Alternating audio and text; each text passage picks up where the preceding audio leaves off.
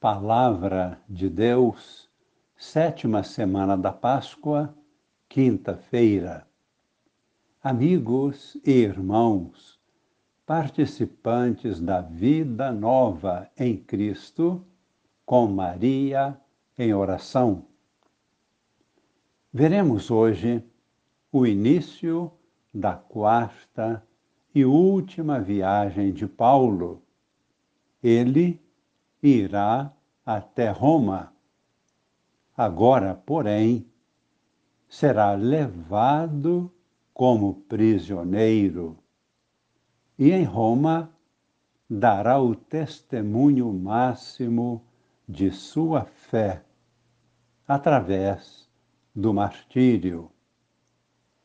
Nós o vemos nesta primeira leitura da Eucaristia de hoje Atos, capítulo 22, versículo 30, até capítulo 23, versículo 6. Paulo está agora em Jerusalém. É levado ao tribunal, acusado de estar causando distúrbios entre o povo com suas pregações. Paulo percebeu que no tribunal havia dois grupos de acusadores.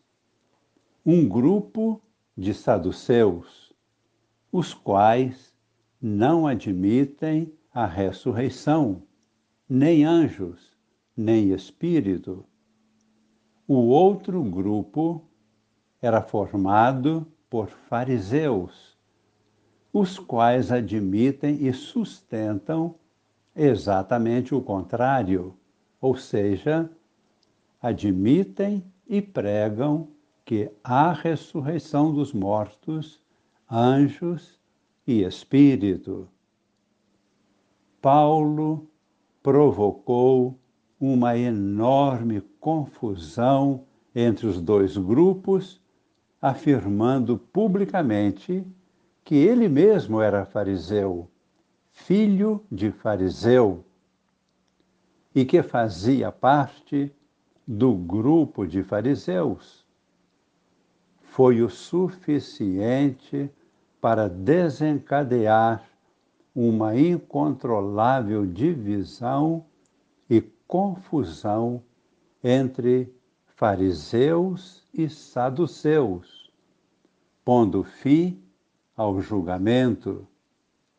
À noite, Deus revelou a Paulo que ele deveria dar seu testemunho de fé também em Roma. Paulo iniciou sua última viagem a Roma sendo levado agora como prisioneiro, primeiramente até Cesareia. Vamos ouvir o relato diretamente do texto dos Atos dos Apóstolos, no capítulo 23, versículos de 6 até 11 sabendo que uma parte dos presentes eram saduceus e a outra parte eram fariseus, Paulo exclamou no conselho dos anciãos: Irmãos, eu sou fariseu, filho de fariseus. Estou sendo julgado por causa da nossa esperança na ressurreição dos mortos. Apenas falou isso, armou-se um conflito entre fariseus e saduceus, e a assembleia se dividiu. Com efeito, os saduceus dizem que não há ressurreição nem anjo, nem espírito. Enquanto os fariseus sustentam uma coisa e outra. Houve então uma enorme gritaria. Alguns doutores da lei do partido dos fariseus levantaram-se e começaram a protestar, dizendo: Não encontramos nenhum mal neste homem. E se um espírito ou anjo tivesse falado com ele? E o conflito crescia cada vez mais. Receando que Paulo fosse despedaçado por eles, o comandante ordenou que os soldados descessem e o tirassem do meio deles, levando-o de novo para o quartel. Na noite seguinte, o Senhor aproximou-se de Paulo e lhe disse: Tem confiança.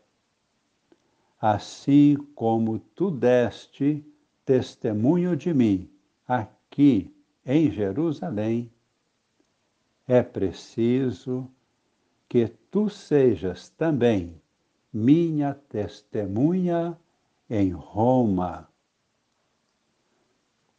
No Evangelho, Jesus, em sua oração sacerdotal, reafirma seu pedido em favor de seus discípulos e de todos nós que cremos em seu nome através da pregação dos apóstolos e, posteriormente, através de todos os evangelizadores. Ouçamos diretamente do Evangelho de São João, capítulo 17, versículos de 24 a 26. Ó Pai, aqueles que me deste, quero que estejam comigo onde eu estiver, para que eles contemplem a minha glória. Glória que tu me deste, porque me amaste antes da fundação do universo.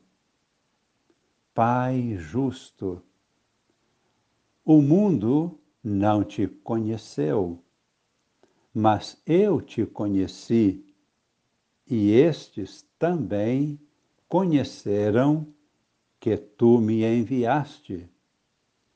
Eu lhes fiz conhecer o teu nome e o tornarei conhecido ainda mais, para que o amor com que me amaste esteja neles e eu mesmo esteja neles.